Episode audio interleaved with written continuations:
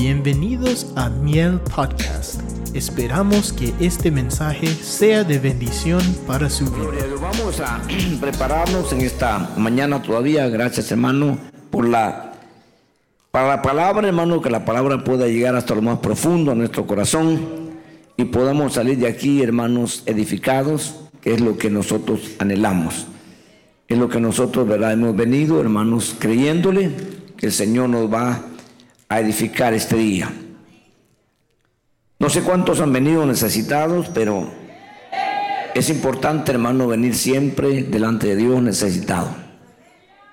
Si usted no viene necesitado, viene simplemente a criticar, a juzgar y no va a recibir nada. Pero si usted viene necesitado, necesitada, Dios le va a bendecir. Y el Señor le va a dar, hermano, lo que usted necesita, tal vez no lo que usted quiere, sino lo que usted necesita. Y al fin y al cabo lo que deseamos es que Dios supla nuestras necesidades y así podamos estar nosotros en victoria. Muy bien. Vamos a abrir la palabra del Señor, el libro de Job. Ahí vamos a leer, leer la palabra del Señor esta, mañana, hermano. Vamos a, a meditar en ella. Vamos a pedirle que usted ponga toda su atención.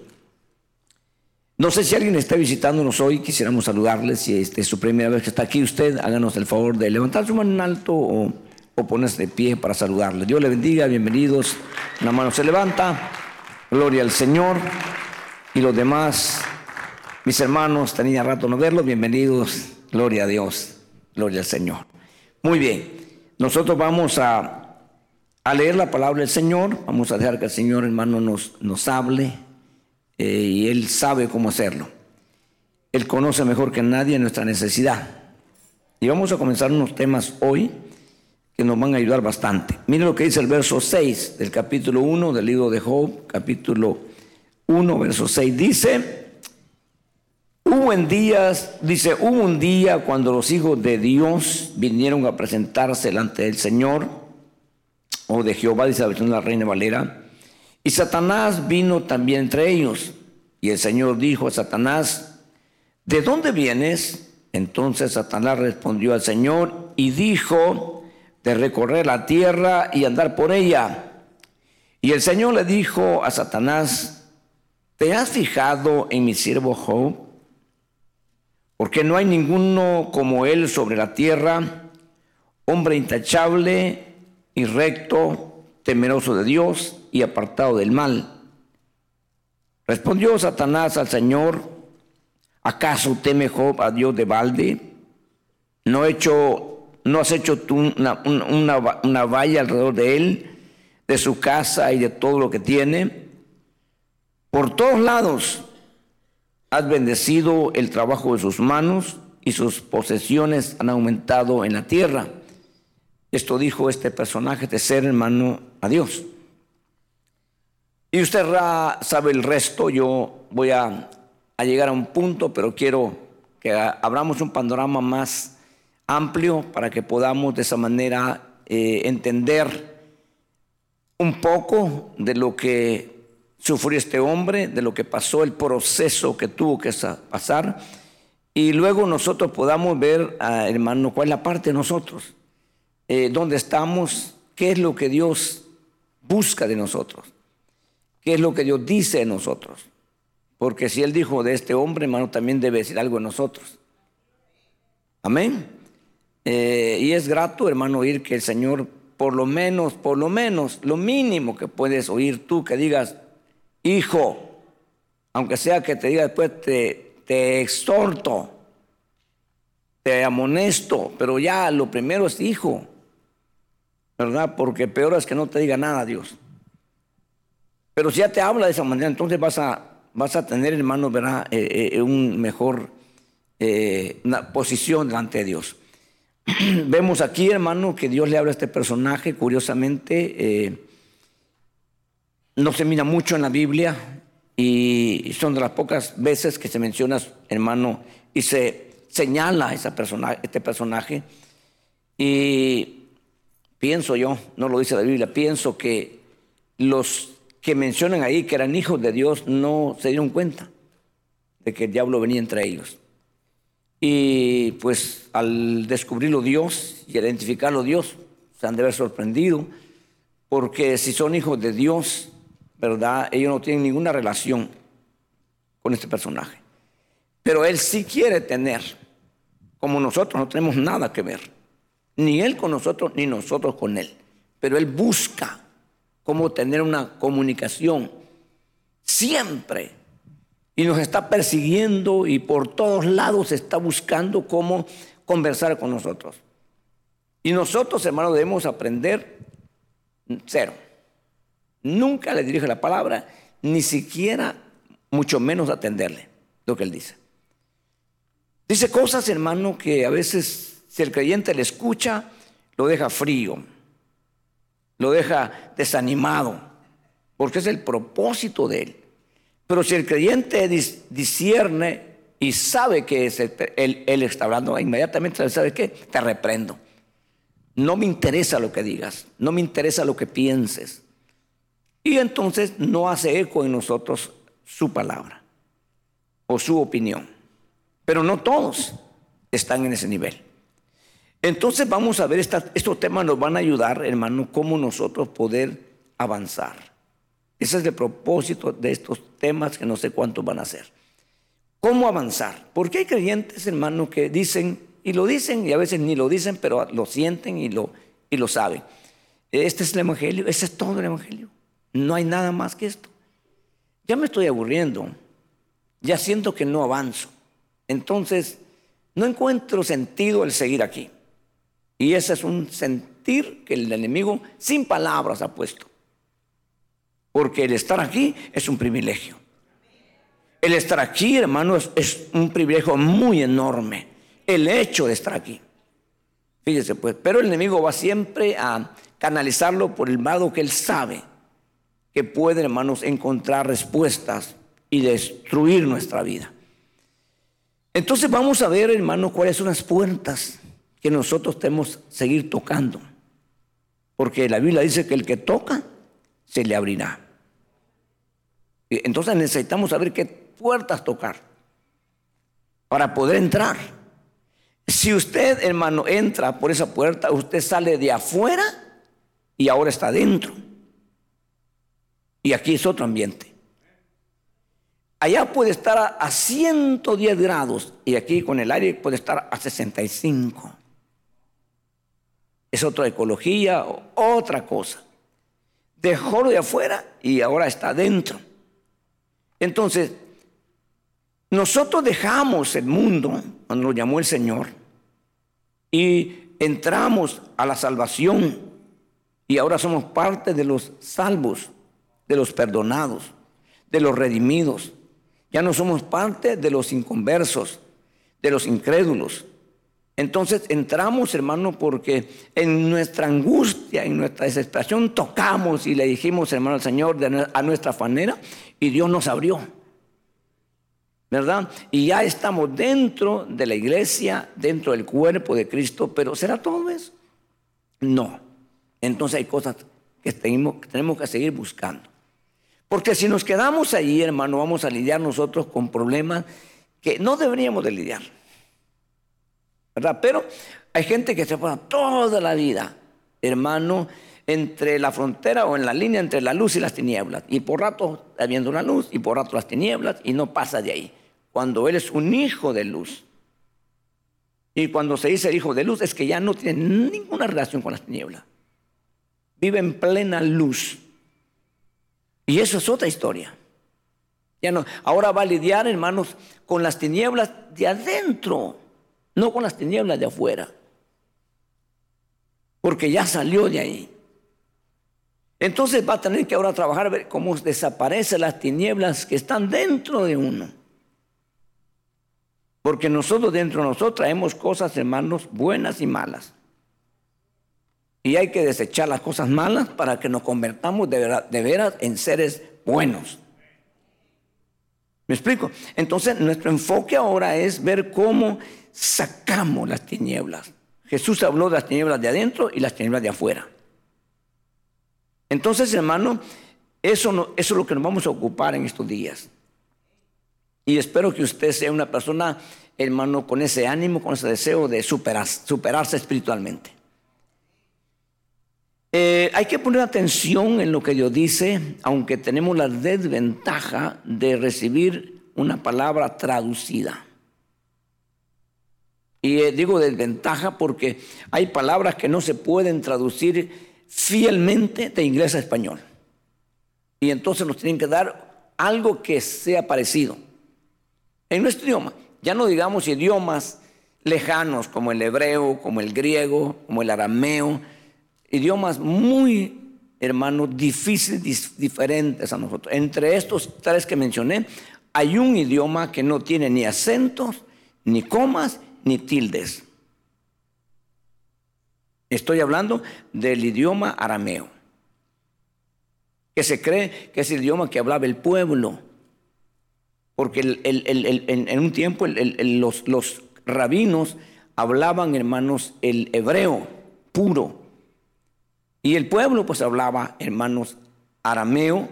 Por eso es que en algunas partes encontramos en la Biblia eh, diciendo el pueblo, eh, cuando Jesús habló, hermanos, eh, en la cruz, y, él usó estas frases, lava sabaptami, entonces dijeron, a Elías llama. Pero la traducción no estaba diciendo eso. Estaba diciendo lo que el Salmo decía, Padre mío, ¿por qué me has abandonado o por qué me has desamparado? Pero ellos tradujeron y dijeron, a Elías llama, miremos si Elías viene a ayudarlo. Entonces, eso es importante para nosotros, ¿verdad? Pero Dios nos va a ayudar por su espíritu, hermano, a entender y a aplicar las cosas correctas, hermano, que nosotros necesitamos. Nosotros éramos malos o no. Y ahora somos qué? Buenos. Entonces, nosotros un tiempo, y espera que es normal que en un tiempo usted esté luchando con el mal y peleando por el bien y sacando el mal. Y está bien un tiempo, pero luego usted tiene que pasar a un tiempo donde deja de pelear con el mal y empieza a buscar, lo mejor o lo excelente. Ya está entre lo bueno y lo excelente. Tiene que buscar, tiene que llevar ese proceso. Si no se quedó ahí, y ahí va a pasar peleando todo el tiempo. ¿Me explico? Entonces, hermano, luego ya lo hemos dicho, espero no cansarle, que después de lo excelente vino lo perfecto. Y nosotros vamos en el camino. ¿O no es cierto? La Biblia nos enseña en varias partes un verso muy común y muy conocido que dice, más la senda del justo es como la luz de la gloria que ve aumento en aumento hasta que el día sea perfecto.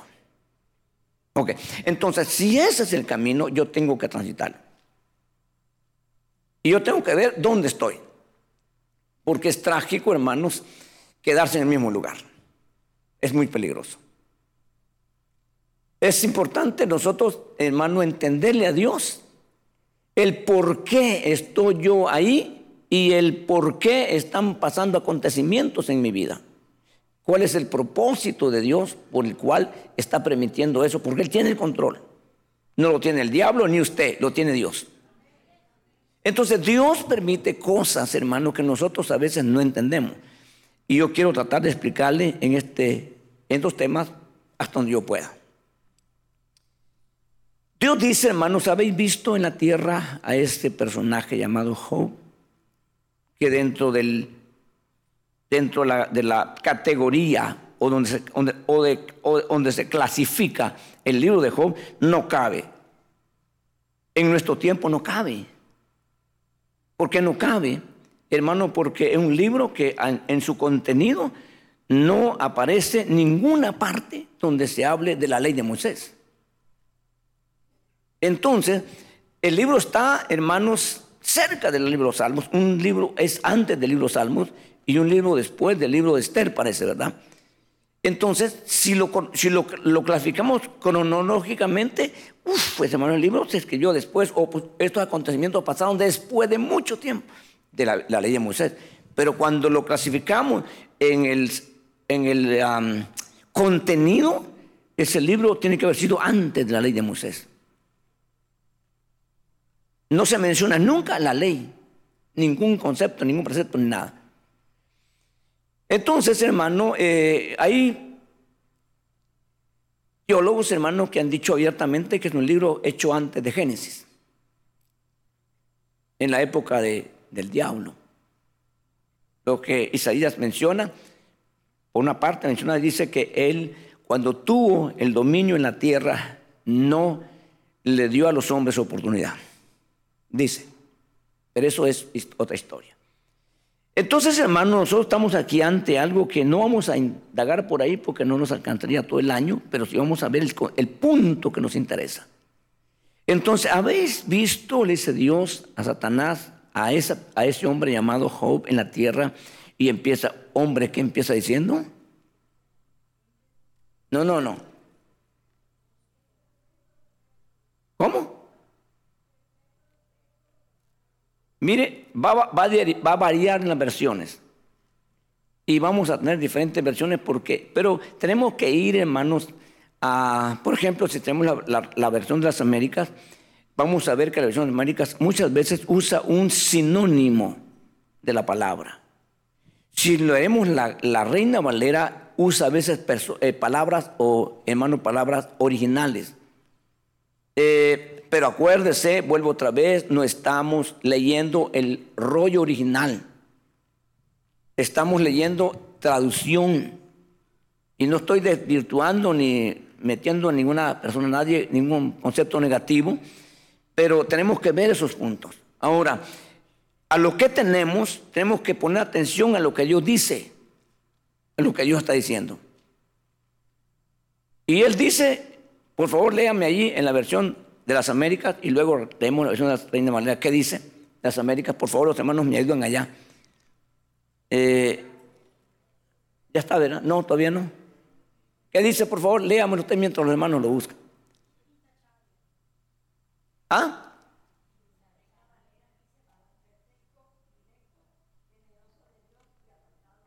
Fíjese, ahí, hermanos, si vamos, ok, solamente, solamente le quiero hablar esto. Eh, y piénselo para, para, poder eh, eh, meditar en lo que la Reina Valera dice. Si usa la palabra varón perfecto, no necesita un proceso. Porque el, perfecto es, es, ya pasó, ya no necesita perfección. No ningún trato porque está perfecto.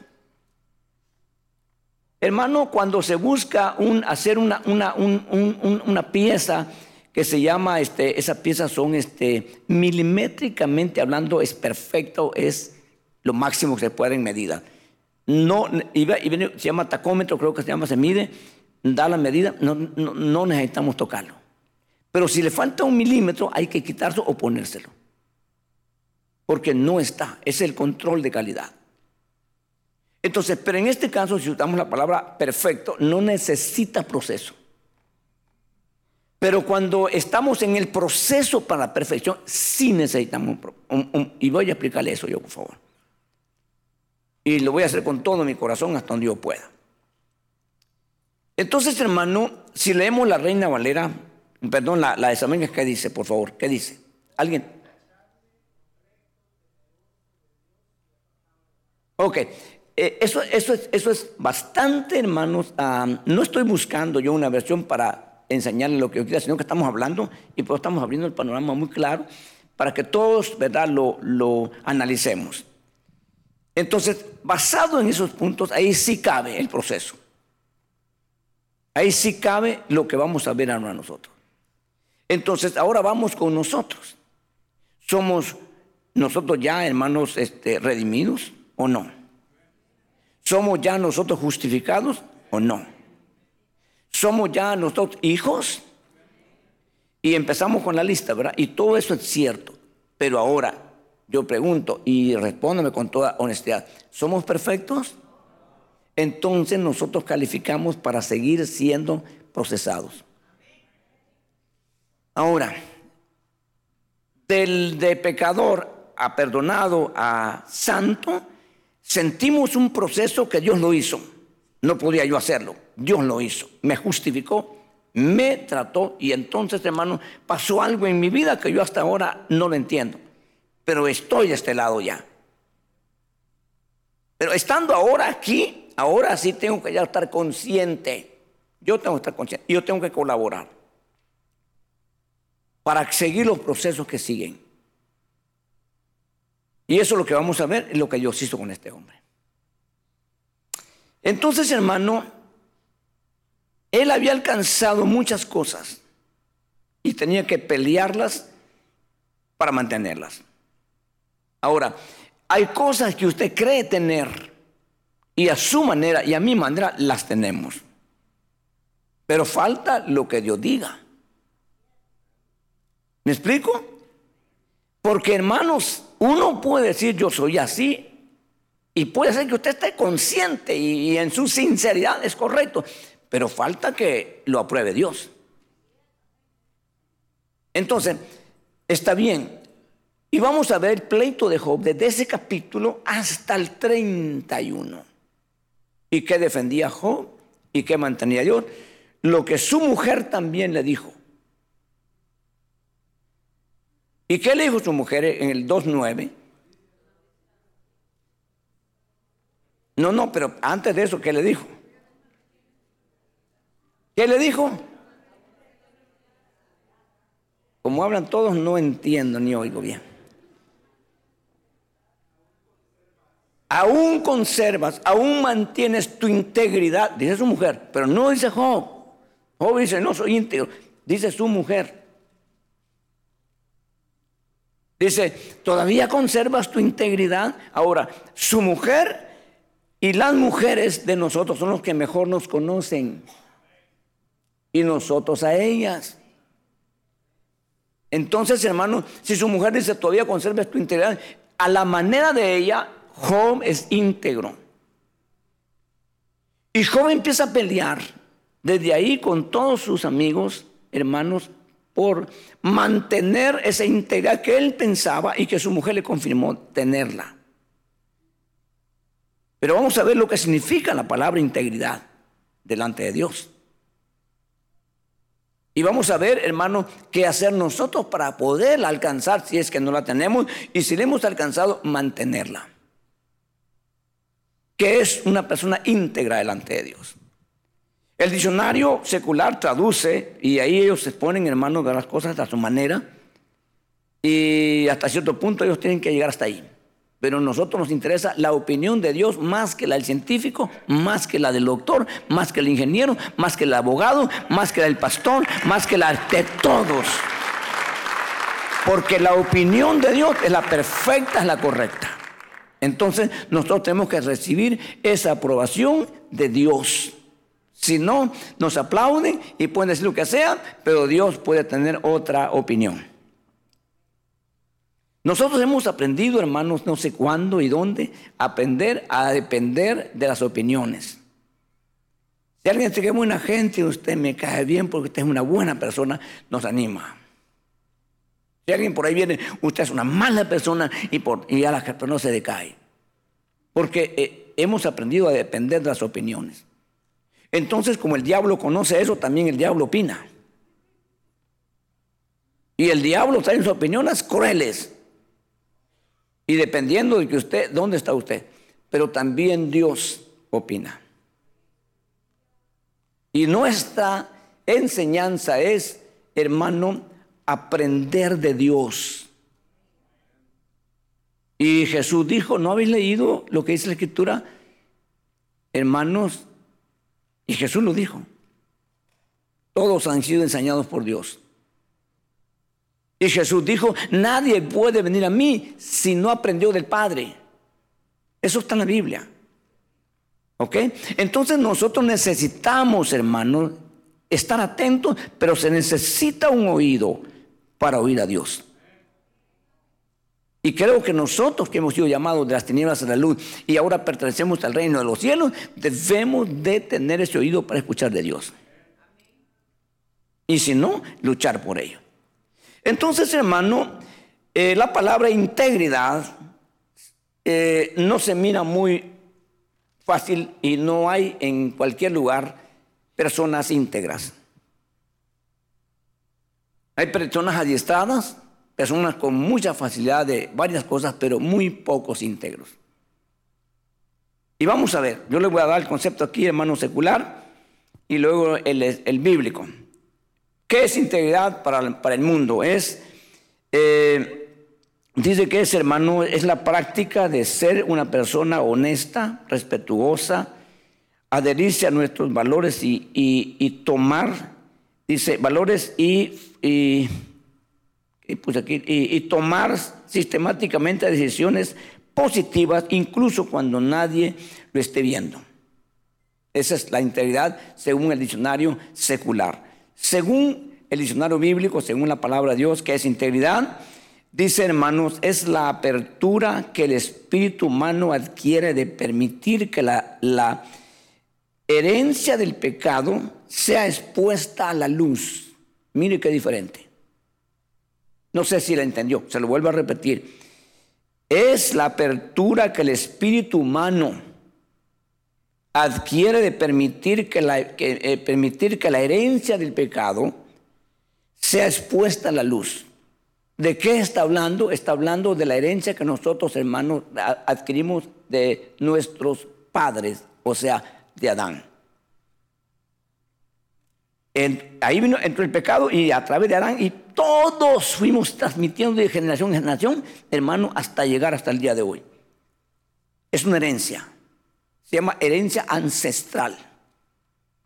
Entonces, pero dependiendo de su espíritu, no el Espíritu Santo, de su espíritu, porque nosotros tenemos un espíritu.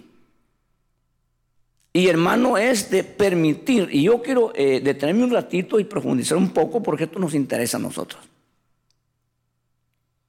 Nos interesa más de lo que usted imagina.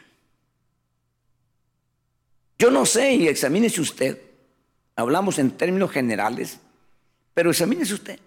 Siempre hay una tendencia de ocultar algo. Siempre tendemos a mostrar lo que no tenemos o lo que no somos. Porque nos da temor o vergüenza que nos vean realmente lo que tenemos dentro. Y nosotros no debemos andarle desnudando delante a toda la gente. No nos va a ayudar en nada. Al contrario, nos va a destruir. Pero nunca hacerlo con Dios. Porque, hermano, eh, eh, eh, a los hombres los podemos engañar podemos ocultar que nadie, nadie sabrá nunca quién eres. Pero jamás a Dios. Dios nos conoce internamente y sabe aún los designios de nuestros pensamientos, no de nuestras palabras, no de estos pensamientos. Los conoce Dios. Eso es mejor. Ahora, ¿y por qué tiene que y por qué tiene Dios que saber lo de mi boca? Si él ya lo sabe. Porque ese es el, proceso y ese es el punto de integridad. Hermano, a Dios nos pide, ¿a eso eres tú? Y yo tenía otro concepto, nunca va a ser eso Dios. Dios te va a decir, yo sabía, pero estaba esperando de ti. Que tú vinieras y tú me lo dijeras. Porque entonces estás permitiendo que la luz entre hasta tu espíritu.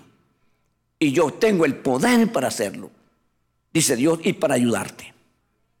Y ahí es donde se producen los cambios y las transformaciones de los seres imperfectos en el proceso de perfección. Esto es más que el ABC. Espero que no pierda usted interés. Entonces, cuando hablamos de, de integridad, no estamos hablando todavía de perfección, pero estamos cerca de la perfección.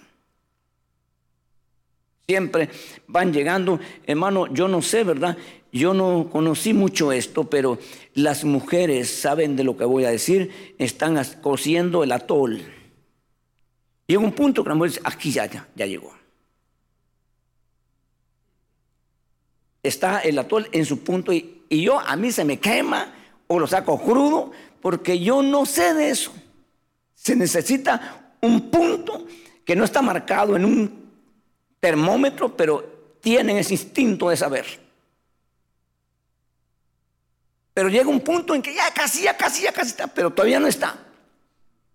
Entonces, la integridad, ese punto cerquita, ya, ya, ya, ya. Y cuando Dios dice, perfecto eres. Ahora, entonces, en ese proceso, hermanos, ¿verdad? Ese, yo pienso, no logro ver en otro lado ni, ni, ni, le mentiría si le dijera que, que, la Biblia me enseña que en tal libro, en tal capítulo, no, lo dice. Pero yo pienso, hasta donde yo puedo equivocarme, hasta donde yo puedo ver, hermano, que ese proceso lo va a hacer Dios en, en un lugar, hermano. Nosotros tenemos que aquí en la tierra dar una altura, dar un nivel. El Señor nos lleva y en ese proceso, porque se mira en, la, en, el relato bíblico, se mira que, no hay un casamiento ya mañana. De que, de que ya no, la, iglesia se va ahora y mañana ya está la fiesta. No, la fiesta viene por último. Las fiestas, del, las bodas del Cordero. Entonces tiene que haber un, un, proceso en ese nivel en el que Dios, hermano, tiene que llevarnos a ese nivel de perfección. Y yo eso es lo que logro entender. Entonces, pero aquí tenemos que llegar a alcanzar en la tierra el nivel de integridad, que involucra sinceridad, honestidad, rectitud y muchas de las cosas que leímos que Job ha alcanzado. Hermano, por eso que cuando estamos en la iglesia o en, el templo, nosotros tenemos que poner mucha atención y al mismo tiempo permitirle a Dios que nos ilumine a cada uno. Porque algunos tienen mucha luz y otros nada casi. Sus mentes están tan aturdidas, hermano, por el, por el, por el trato tan severo que se puede ver. Hermano, se puede notar. Algunas personas perciben las cosas, como decimos, en el aire la agarran, y otros ni en el piso. No, de veras, hermano. Eh, ha, habido una devastación en algunas personas que nos hemos que, pero qué torpe, pero qué, es que es que usted no pasó por ahí. Pero Dios tiene poder. Hermano, para ayudarnos a todos. Siempre y cuando nosotros colaboremos entendiéndole a Dios. Tal vez llegues a un lugar que Dios te digo y te pregunten, ¿y a qué viene? No sé. ¿Y qué haces aquí? No sé. Pero qué bueno que estás, que Dios te dijo que vinieras. ¿Me explico? A otros, a otros logran percibir, hermano, percibir o ver realmente. El apóstol Pablo lo vio y el apóstol Pablo dijo, yo quiero alcanzar aquello para lo cual yo fui alcanzado. Ahora está viendo lo que yo no miro. Pablo, cuando vio las tribulaciones que vio, eh, eh, eh, él, vio más allá de lo que nos dominaríamos. Y él dijo, hermano, los sufrimientos del tiempo presente, digo estas palabras, no se comparan con la gloria venidera. Entonces le daba ánimo a pelear, a luchar, porque esto es pasajero, esto es temporal, aquello es eterno, aquello es glorioso. Y empezaba Pablo a decir, hermano. Pero si le hubiera tocado a usted y a mí sin luz, sin conocimiento, ahí cuiteamos, hermano. Ahí, ahí colgamos los guantes, como dice. Porque está dura la cosa, pues. Yo no pensé que iba a ser así. Y ahora resulta que entre más me consagro, más me apretan. Entonces la mente dice, mejor no me consagro y paso tranquilo. Hermano, pero el proceso es de Conságrate y te van a apretar y te van a exprimir. A ti a mí nos van a exprimir hasta que salga la última gota de contaminación. Ahora, queremos eso, nuestra mente dice, no, no, haciendo la cosa, nuestra mente. Pero nuestro espíritu gime y dice, sí. Porque en el nivel de pureza de cosas, hermano, tienen que pasar por un proceso coladores desde más grande hasta más pequeño, hasta que se, se saca lo último. Yo no sé, los que yo, yo miraba a mi mamá, nosotros teníamos ganado, teníamos vacas y leche, mi mamá hacía así los baldes, los perros llenos de, leche y la crema se sale arriba. Entonces, una técnica es sacar la pura crema, porque si se saca con leche, entonces la crema no es pura. Y la prueba es que cuando se saca en un recipiente, usted lo puede embrocar así y la crema no se cae. ¿Me explico? Entonces, hermano, pero si vamos a la carrera y hacemos las cosas, no. Para sacar el queso, en ese entonces me iba a poner las manos y despacito y despacito hasta que asentaba abajo de, y quedaba el suero arriba y sacaba la cuajada y luego el proceso para el queso. Hermano, no era así, pues. De la noche a la mañana empezaban a, ponerle la sal porque el preservativo, hermanos, la sal y el que daba sabor y no quedaba el queso salado ni simple. Usted cuando lo compraba, el queso, el queso está resalado porque meter un montón de sal no cuesta. Pero ya no se puede comer, hermano, y es dañino. Entonces nosotros vamos a pasar un proceso muy duro. Pero si nosotros le creemos a Dios y nos damos a Dios, entonces va a usar Dios, hermano, para nuestro bien como escuchábamos hace años, hermano, de un predicador que decía, Dios quiere operarte, pero con anestesia. Porque eh, es traumante el saber que te van a abrir el estómago, hermano, un corazón abierto, pero cuando te duermes no te das cuenta. Despiertas y ya, hermanos, asustado y ya con la herida, tremenda herida, pero ya no el dolor ni el trauma de estar sintiendo que están rompiendo las costillas. Eso es uno físico. Pero este es un asunto espiritual. Y este asunto espiritual no es de cortar costillas ni, piel ni nada. Este, esta operación es interna. Y uno siente y uno sabe cuando Dios está ministrándole profundamente y saber qué está haciendo Dios, quitándole. A veces siente uno una, una sensación dura, hermano. Pero es Dios operando a saber qué está haciendo Dios. Ok, entonces, hermano, este hombre, por eso que uno pregunta, ¿y por qué? Él mismo preguntaba, ¿por qué? Entonces, cuando vamos al capítulo 31, vamos a empezar ahí, hermanos, porque no creo que termine hoy ni, ni, el otro domingo. Vamos a, ver, vamos a ver allí. Sigamos. El capítulo 31, por favor, hermano, vamos a ver ahí qué es lo que dice. Vamos a ver del verso 1 en adelante. ¿Qué dice? ¿Ya lo tiene? ¿Ya lo tiene? Mire lo que dice aquí, verso 1. Dice, esta versión dice, hice un pacto con mis ojos. Eh, nosotros tenemos un Dios, un Dios de pactos, que trabaja con pactos. Y como, el, y como el diablo sabe, también el diablo pide a la gente que haga pactos con él. Hay gente que hace pactos vendiendo su alma. Los brujos son unos, hermanos, que tienen que entregar su alma bajo un pacto. Eh, también la muerte también tiene pactos. Israel dice hizo pacto con la muerte. Entonces, hermano, eh, vamos a ver aquí la parte, hermanos, más delicada, más seria, más tremenda de la humanidad, que es la, el área sexual. Hermano, eh, yo le dije a usted ya hace ratos, la sangre de Cristo tiene poder y autoridad. Pero, hermano, el primer aspecto que Jesús, a los ocho días de nacido, a los ocho días de nacido Jesús, hermano, tuvo que sacar, tuvo que salir sangre de Jesús, fue en la circuncisión. ¿Qué es circuncisión? Cortarle, hermano, el prepucio del miembro eh, varonil, hermano, y, y sangra mucho. Estaba leyendo y pienso que es tan correcto que por qué se hacía el octavo día, porque el octavo día se activa la eh, vitamina, no, no, espérame, que es, eh, es, la letra K, pero no sé qué, ya se me olvidó ahorita. ¿Cómo? Vitamina K o no sé qué, K, hermano, que es la que produce la forma de coagular la sangre.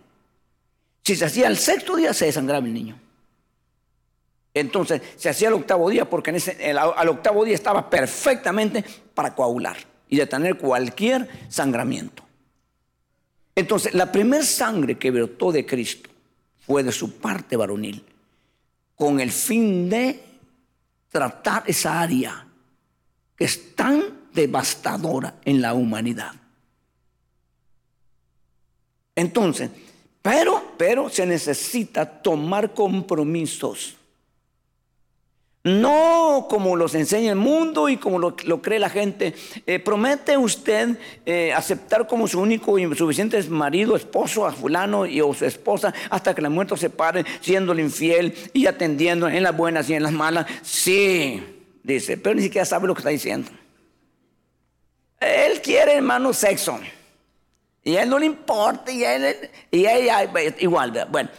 Pero en este caso, cuando hablamos de pacto, cuando la gente está consciente, sabe lo que está haciendo, eso es serio. Entonces Job dice, hermano, yo hice pacto con mis ojos de no ver a una virgen. ¿Cómo es posible que me estén, eh, eh, el hombre no tiene? Ahora, eh, vayamos a lo, a lo, a lo personal. Eh, tendría una buena mujer para decir yo con esta me quedo y no, no necesito, hermano, se mira que no tanto. Porque en las primeras de cambio, en el momento más difícil, le habla una, una forma que Job le dice como una mujer cualquiera, como una fatua, como una, y podemos usar muchas palabras, has hablado. ¿Acaso eh, recibiremos lo bueno solo de Dios y no lo malo? Le dijo Job. Entonces se mira que es una mujer no muy centrada, no muy, hermanos, ¿verdad? Eh, ahora, pero él dijo, yo no me importa, tengo la fe y la esperanza de que Dios un día la va a cambiar. Tal vez eh, en mis últimos días la va a cambiar. Ahora, Dios le dio nuevos hijos a Job, pero no una nueva mujer. De alguna manera Dios procesó a la mujer. Porque no vemos que se casó con otra mujer. ¿Estamos de acuerdo? Entonces dice, hice pacto con mis ojos, ¿cómo podía entonces mirar a una virgen? Pregunta él a sí mismo. ¿Y cuál es la porción de Dios? Y, dice, ¿y cuál es la porción de Dios desde arriba o la heredad del Todopoderoso desde las alturas? ¿Cuál es entonces? ¿Cuál qué me daría Dios? Eh, cuando nosotros miramos, hermanos, el adulterio en la Biblia, especialmente en el libro de Proverbios, lo vemos, hermano, una marca que no se quita nunca. Es una cosa que no se supera jamás. Perdón habrá, pero esa lacra quedará por vida. Es una situación cruel, dañina a la otra persona que, que lo va a superar con la ayuda de Dios, pero es una cosa muy inexplicable. Porque es una violación de un pacto hecho delante de Dios. ¿Y cómo hay adulterios hoy? En el mundo y en la iglesia. No le importa. Pero son santos y son íntegros a la manera de ellos. Pero no estamos aquí dependiendo de la opinión de ellos, sino de lo que Dios dice en su palabra. Entonces Job dice, hermanos, con respecto a la parte sexual, a la parte marital, yo no tengo nada de qué avergonzarme, ni nada de que me pueden señalar ni, ni achacar. Porque yo estoy bajo un pacto que yo personalmente lo hice. Son los únicos pactos, los pactos que se encuentran en la Biblia. Hermano, pero hoy se habla pactos y pacte con esto, pacte con lo otro, un montón de pactos que no tienen nada que ver con la palabra. Más que todo, si inclinan el área económica, haga pacto con Dios que usted va a dar mil dólares cada mes. ¿Me explico? Por vida. Y eso es cruel. Y los hacen repetir y la gente lo repite sin darse cuenta de lo que está haciendo pero se estaba poniendo un lazo en el cuello, cuando Dios no le ha pedido eso. Entonces, en ese aspecto, hermano, Él es un hombre que está ahí donde debe estar. Entonces, cuando nosotros hablamos, hermano, de integridad, vamos a ver cómo se alcanza, vamos a ver qué puertas tocar, le dije al principio, vamos a ver qué camino seguir para encontrar ese nivel de integridad a la manera de Dios. Porque es Dios el que nos va a nosotros, hermanos, a glorificar. Entonces, no, es, no soy yo ni usted, para yo le puedo calidad, perfecto, no hombre, usted es un gran, no, eso es lo que yo digo. Mi opinión puede tener valor o nada. Pero en este caso la opinión de Dios es importante porque Él es el que va a glorificar. Él es el que santifica y Él es el que lo glorifica. Nadie más. Entonces necesitamos nosotros calificar. Y con respecto a eso, hermano, podremos decir, hermano, yo como hombre me, he dedicado y yo, la única persona que tengo eh, en, aspecto, yo puedo traer tentaciones y yo no peco, porque la tentación no es pecado, a menos que yo ceda. Yo puedo tener menos tentaciones, yo puedo evitar las tentaciones. ¿Cómo, hermano? Puede preguntar algo, yo, yo vivo todos los días tentado. Entonces, ¿habrá alguna manera? Explíqueme la técnica, hermano, para evitar las tentaciones. Con gusto se le explico. Y la Biblia lo enseña. Y Jesús lo dijo, orad para que no entréis en tentación. Pero el problema es que no oramos casi. Entre menos oración, más tentación. Entre más oración, menos tentación. ¿Me explico? Pero como nosotros somos cristianos, evangélicos, pero no queremos seguir las reglas porque es aburrida la oración, porque cuesta mucho orar, y lo que usted quiera. Pero la Biblia sigue diciendo que la oración evita la tentación. Eso tiene que saberlo usted. Que lo haga, pues ya es decisión suya. Entonces, hermano, pero aunque yo oro, hermanos, tengo tentaciones, sí, pero con menos intensidad.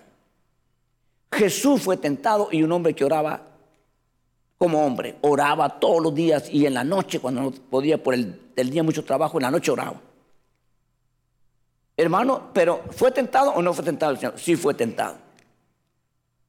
Pero dice la Biblia, sin pecado. ¿Ok? Entonces nosotros tenemos que entender ese punto y cuidar ese punto porque nosotros tenemos que estar conscientes de que hemos hecho un voto, un pacto. Si usted quiere saber más, léase Malaquías, un libro pequeño, y ahí le reclama a Dios al pueblo, ¿por qué has dejado la mujer de tu pacto? Ahí lo dice. Y dice Dios que no está de acuerdo, está molesto Dios. Porque ellos han violado el pacto que hicieron entre ellos delante de Dios. Entonces, en esa parte, en esa área, hermano, cómo está podrido el mundo y muchas veces también los cristianos porque no han tomado en serio. Y si ahí se para, se parará todo el proceso. Por eso Job empieza por ahí. Y él dice, yo no estoy ahí. Porque no Vamos a ver al final, hermano, el por qué, pues. Y vamos a entender perfectamente cómo Job sube y cómo Job ahora dice dónde está, dónde llegó a dónde lo llevó Dios. Quizás pueda pensar duro, difícil. No se preocupe, el, trato de, de, es muy diferente al suyo. Y Dios, Dios mantendrá siempre el control. Si es con fuego, la llama la controlará Dios. Más fuego, menos fuego, Dios controla eso. Dios no va a dejar que se queme porque Dios se despidió viendo para otro lado. No va a permitir, no va a pasar eso le va a poner fuego que sea necesario para moldearlo. Entre más duro, más fuego. Entre más dosis, menos fuego. Tenemos que entender eso nosotros. Si nosotros nos postramos, no tenemos riesgo de caernos. Porque nadie se cae estando pirado en el piso. ¿Me explico? Eso tenemos que entenderlo nosotros. Si nosotros entendiésemos muchas cosas de las que Dios dice, nosotros avanzaríamos más rápido.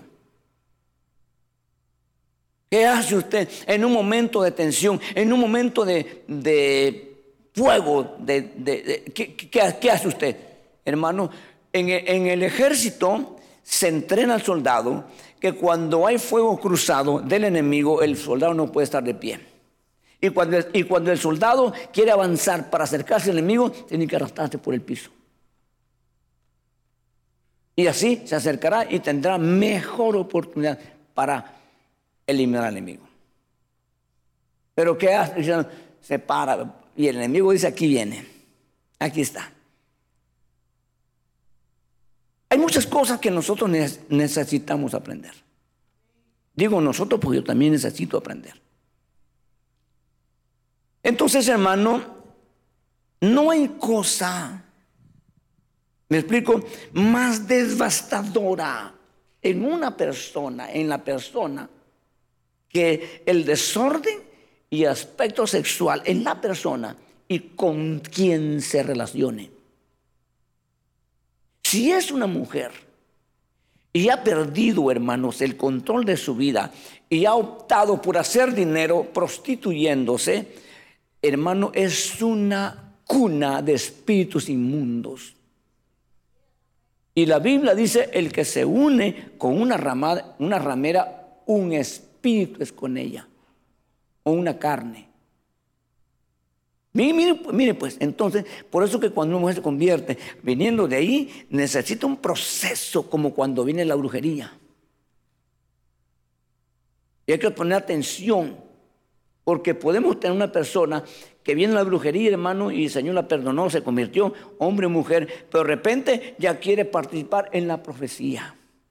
Y podemos tener un espíritu inmundo, un demonio hablando, y nosotros, gloria a Dios, así dice el Señor. ¿Cómo que dice el Señor?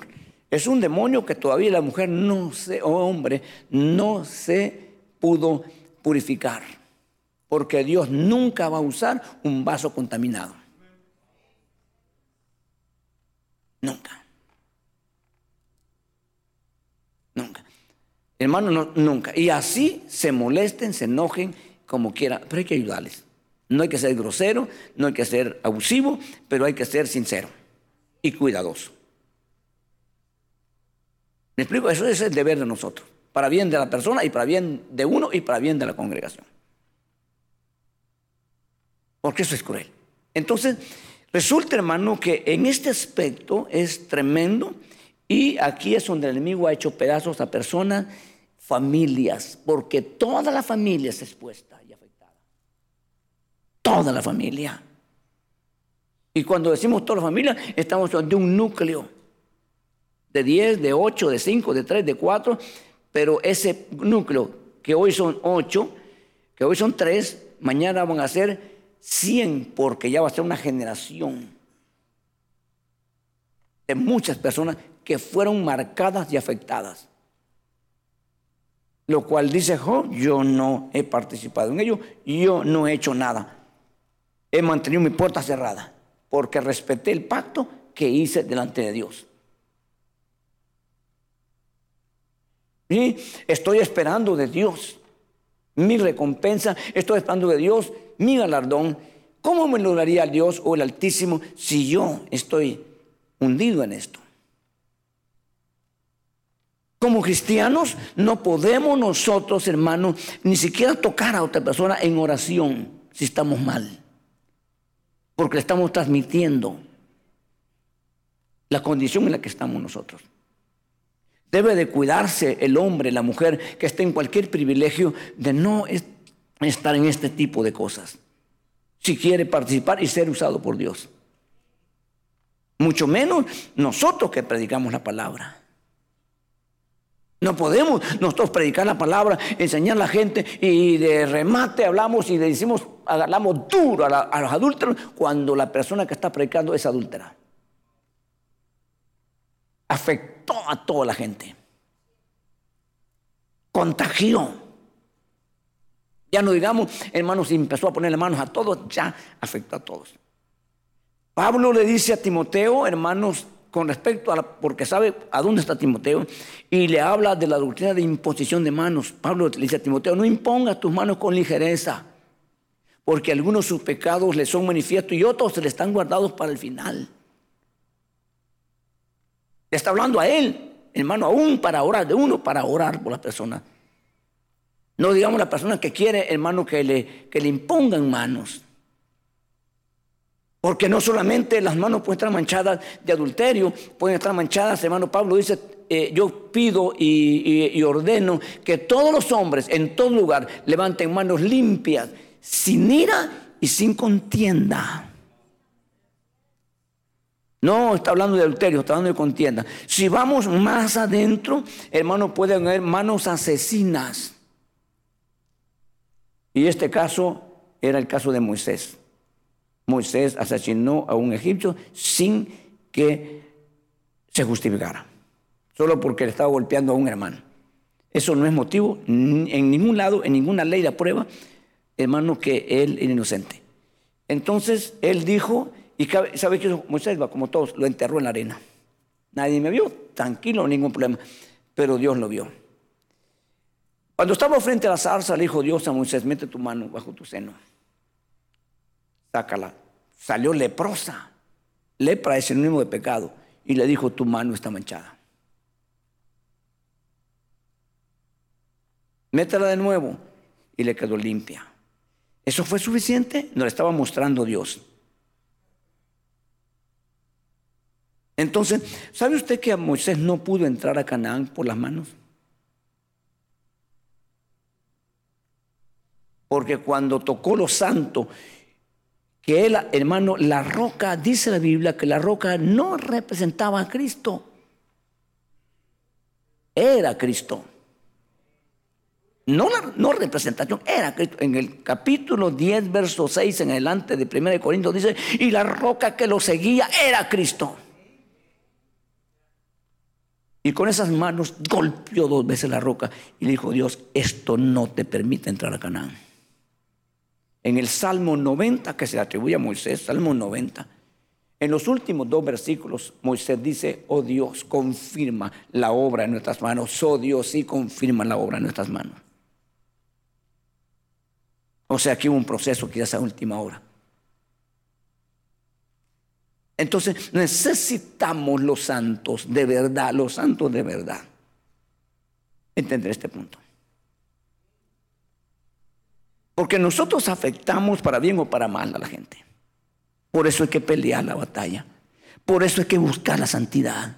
Por eso hay que conservarla, hermano, lo, lo mejor que se pueda. Debería un pastor, si pecó, decir, yo no puedo predicar, hermanos, pongan a otro, ayúdenme, ayúdenme, ayúdenme. Necesito yo volverme a subir ese púlpito habiendo sido purificado. Este es un lugar muy, muy, muy, muy delicado. La gente viene con el alma abierta, expuesta a cualquier cosa y no se puede ir manchada de una congregación. Está bien que se vaya a meter una barra y salga ahí manchado, está bien por, por lento. Él o ella quiso meterse ahí, pero no puede salir manchada o manchado, afectada de una congregación donde se predica la palabra de Dios. Por un impío, por un pecador, por una persona que no tiene respeto ni cuidado. Y hoy hay muchos predicando en esa condición. ¿O no, hermanos? No lo decimos, ¿verdad?, para juzgarlos ni condenarlos. Lo decimos con dolor porque somos parte del cuerpo. Somos parte del cuerpo de Cristo. ¿Y sabe qué? la mayor parte de gente le gusta eso, no le importa, porque muchas veces están en la misma condición, esperando una justificación. Hasta buscando versículos que le, que le justifiquen. Hermano, le dijo uno a otro. ¿Y qué quiere decir el libro de Romanos cuando dice, el capítulo 7 dice Pablo, lo que no quiero hacer, eso hago?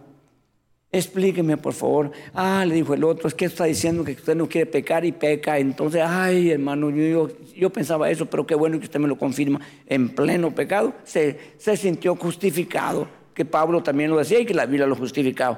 Pablo no está diciendo eso. Cuando uno mira este asunto, es muy delicado. Esto es muy serio. Y claro, no vamos a, a pasar quizás del, punto eh, eh, hermano sexual hoy, pero vienen otros puntos muy importantes. No es todo, pero lo primero que Job saca luz. Porque después del capítulo 31 no va a hablar ya el, el anciano, el, de experiencia. Después del 31 viene un novato, viene un nuevo llamado Eliud, que usted sabe lo que significa el nombre. Y después de Eliud habla Dios. ¿Ok? Entonces necesitamos, hermano, mantener ese, ese punto, que creo que me quedo ahí hoy, hermano, mantenerlo. mantenerlo. Me explico, hermano, las mujeres deben de ser las mujeres en la, convertidas, debe ser, hermano, ella debe ser una mujer. Eh, la mujer discute hoy y el movimiento feminista está dándoles, hermano, ¿verdad? El derecho, eh, es cierto, les, les, han abusado, estoy de acuerdo, no niego eso, hermanos, el, el, machismo ha hecho pedazos a la mujer y entiendo ese punto, pero eh, ellas están peleando sus derechos y los derechos de ellas no son los derechos de Dios. ¿Me explico? Entonces, el llegar ahí está, eh, hay un desbalance tremendo, hay un desbalance tremendo, y no sé dónde vamos a terminar. ¿Me explico? Entonces nosotros debemos de entender ese punto. La mujer sabe cómo seducir y cómo atraer a un hombre. Y sabe también cómo pararlo. Pero muchas veces su necesidad, su sed de atención y de aceptación la hace meterse a donde no debía meterse. Porque es una mujer rechazada. Porque es una mujer, hermano, que depende, necesita que le digan, qué bonita eres. Hermana, eres una mujer muy linda. Uy, para arriba. Y, y está bien. Que se lo diga a su marido. Que se lo diga su papá si es que tiene pureza realmente, porque hay padres que van por otro lado. Hay una cantidad de mujeres abusadas por su propio padre.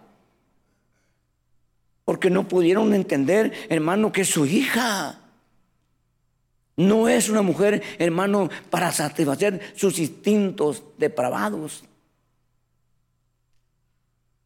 Entonces tenemos que entender ese punto, hermano, de poder, hermano, dominar la lascivia y no ser dominado por la lascivia.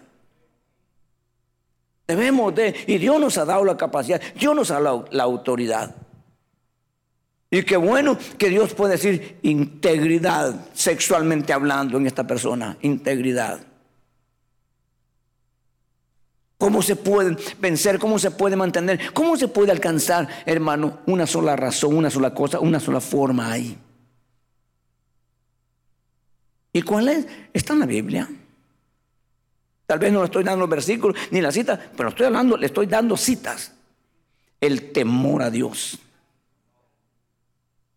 Y le dijo José a la mujer de Potifar, acuéstate conmigo. No haber sido fea la, la señora. Acuéstate conmigo. Y lo agarró, acuéstate, ya forzándolo. Y le dijo José, ¿cómo podría yo pecar delante de Dios? Acostándome contigo y contra tu marido que todo me ha dado excepto tú porque eres la esposa. Pero como no hay temor de Dios, entonces se aprovecha de satisfacer cualquier instinto de la carne, cualquier oportunidad. Porque no hay temor de Dios. Debe de haber un temor reverente, un temor firme, un temor vivo de Dios para que la gente que nos oiga, para que la gente nos conozca, hermano, se dé cuenta que no somos baratos.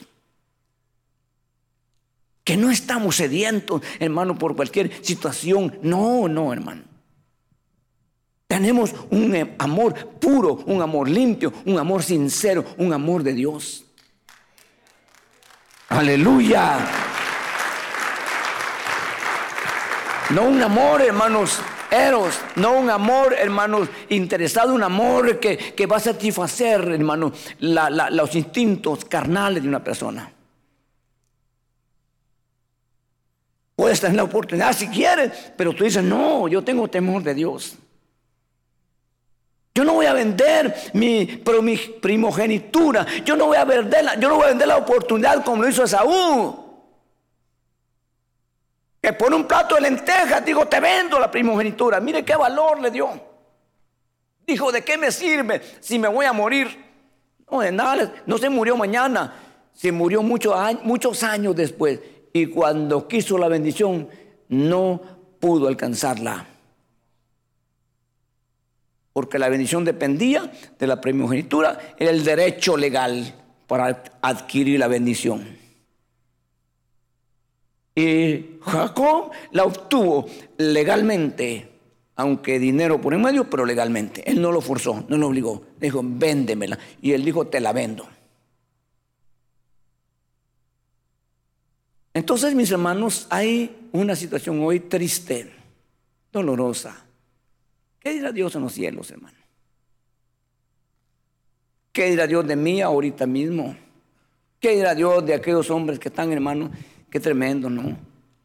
Hermano, eh, títulos tienen, reconocimientos tienen, de todo lo que te quiera. Eh, aquí les aplauden, pero el aplauso aquí no sirve mucho. El aplauso del cielo sí. Y muchas veces el aplauso del cielo se logra, hermano, no por, no por nuestros, nuestros, nuestras, eh,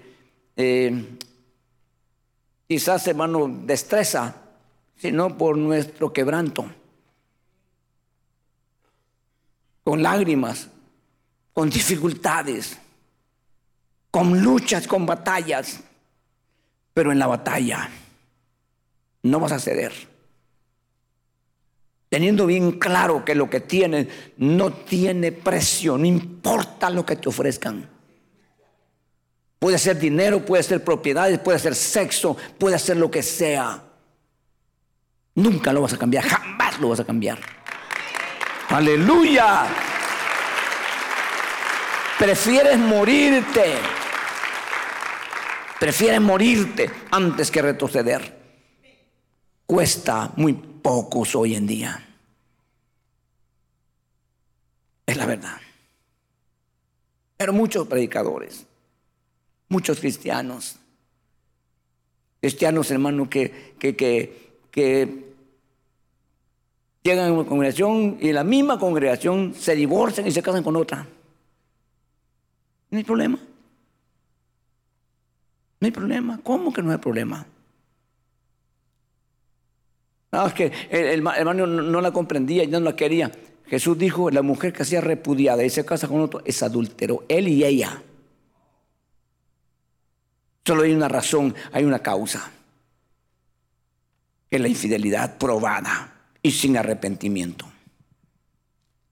Se le dio la oportunidad a la persona, hombre o mujer, no la quiso, siguió en su pecado, entonces tiene el derecho de rehacer su vida, pero rehacerla, no deshacerla. Y eso es lo que nosotros, hermanos, deseamos, ¿verdad? Yo quiero eso. Yo quiero ir al cielo. Yo quiero estar con el Señor, hermano, y sé que yo tengo que despojarme y, permitirle. Ahora, eh, ¿qué hacemos, hermano? Yo tengo una tendencia, puede decir alguien, de esto, hermano. Eh, ¿Ya lee usted, ya puso usted su espíritu delante de Dios para que el Señor le ayude a quitarle esa tendencia? Sí, hermano, ya lo hizo, pero ya le dije varias veces, señor Macando Chicla no, no, no, no, eso, no, estoy hablando de eso. Estoy hablando de un quebrantamiento delante de Dios y, de un clamor y de una súplica y de un lloro que quizás ya lleva una semana, un mes, un año quizás. Acuérdese que Jesús dijo algo. Y dijo Jesús estas palabras, hermano. Había un rey injusto que no temía a Dios ni a los hombres. Y había una viuda que constantemente llegaba y le pedía y le decía a Jesús, Señor, rey, hazme justicia, hazme justicia. Día y noche le suplicaba y le lloraba hasta que un día cansándolo, dijo el rey injusto, ok, te voy a hacer justicia. Y luego Jesús dice, eh, ¿creen ustedes que no hacen justicia a aquellos que noche y día le claman, le piden a Dios? Claro que sí. Pero a veces hay que llorar, hay que gemir y hay que decidir. Hermano, algunas veces puede ser tú, si tú no me ayudas, yo me muero, pero yo no voy a ir a ningún lado, yo no voy a hacer, me muero aquí, pero no. En ese momento Dios a veces actúa. Dios interviene en tu ayuda, en tu auxilio, hermano. Tienes un título ya, cristiano santo. Qué bueno. Hazle honor a ese título. Hazle honor. ¿Qué significa la palabra santo? Significa, hermano, separado del mundo. Yo al mundo no vuelvo jamás. Debería decir tú y yo, debemos decir nosotros. Nunca, prefiero morir. Voy a morir de frente al desierto, voy a morir, pero no, pero de espaldas a Egipto. Aleluya. Esos son los hombres que llegan muy lejos. Le decía, no sé si a usted o a, donde prediqué el domingo pasado, creo que a usted le dije, hermano, que los que salieron de Egipto, hermanos, eh, eran abusados, esclavos, maltratados, de todo. Es lo peor de Egipto. Y querían volverse.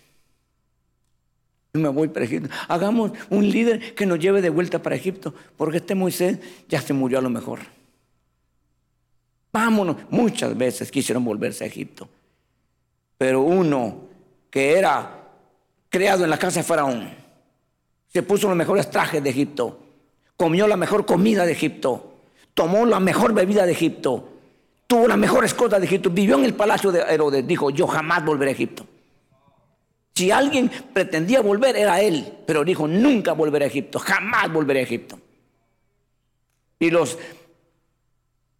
esclavos que no daban de comer querían volver a Egipto, a comer basura, a estar frente a un río sucio como el Nilo. ¿Qué hacéis? le dijo un día el Señor, queriendo beber las aguas del Nilo. El Jordán, como usted quiera, pero el Jordán tiene un nacimiento que nace en Monte Hermón, unas aguas cristalinas, preciosas. Claro, está contaminado ahora y dominado por Israel para su industria agrícola, pero es un río limpio, un río, hermano, único. Claro, que el, el, el, general sirio menospreció el río porque también por un lado, hermano, entraba el torrente de Cedrón, donde entraban todas las aguas negras. Y menospreció el río, dijo, acá no hay mejores ríos en mi tierra, no está el farfar. Mejor es que este río sucio, pero ese río tiene virtud que no lo tenía el farfar. Cuando se metió siete veces, salió su piel como niño, que nunca hubiera pasado en el farfar, nunca.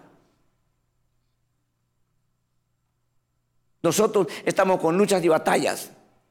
Estamos aquí menospreciados. Estamos aquí como cualquier basura para ellos. O lo que quieran. Pero estamos aquí delante del Todopoderoso que hizo los cielos y la tierra. Que está en medio nuestro. Pero es un Dios santo, un Dios que tenemos que nosotros honrar y respetarle. Si fuimos arrastrados en cualquier cosa, en el aspecto sexual que estamos desordenados y arrastrados, hermano, se acabó. Porque no teníamos al Señor, porque estamos dominados por el mundo y el diablo nos manejaba a su antojo, pero ahora tenemos al Rey de Reyes y Señor de Señores que domina nuestra vida, que cuida de nosotros. Pero hay que creerlo, hay que mantenerlo en el corazón y hay que estar decidido hasta la muerte. Porque este es un pacto y se llama el nuevo pacto. En ese pacto estamos nosotros ahora. No lo podemos violar. Y vamos persiguiendo la integridad. Un día vamos a alcanzar la integridad y vamos a ser reconocidos delante de Dios como seres íntegros. Pero tenemos que ser fieles Primero fieles a Dios, obedientes a Dios. Creo que nos va a servir mucho este tema, estos temas nos van a servir mucho. Dios quiera que en usted, eh, hermano, surja un, no sé qué palabras, algo usted diga, dentro de uno surgen cosas que dicen yo, yo decido. Y a mí, me, a mí me surgió algo cuando me iba a bautizar. Yo, ayer tuvimos bautismos, hermanos. Dios bendiga a los hermanos. Se bautizaron bastantes personas ayer. Y, qué bendición ver la palabra cumpliéndose en este, en este tiempo, ¿no? Qué bonito, hermanos jóvenes, obedeciendo al Señor. Eh, pero yo, cuando estaba en la línea, yo le he contado a usted, cuando yo dije, yo dije y, los hermanos cantaron un cántico, hermano, y a mí se me metió. Dije, yo no vuelvo atrás, prefiero morir. Dice cántico, y de volver a pecar, mejor morir, seguiré. Y ahí se me quedó, me quedé y dije, yo sigo, hace ya casi 40 años. Y yo digo, hace 40 años, no importa son 80 años, yo sigo con esa misma convicción. Yo no quiero volver atrás. Yo no quiero volver atrás.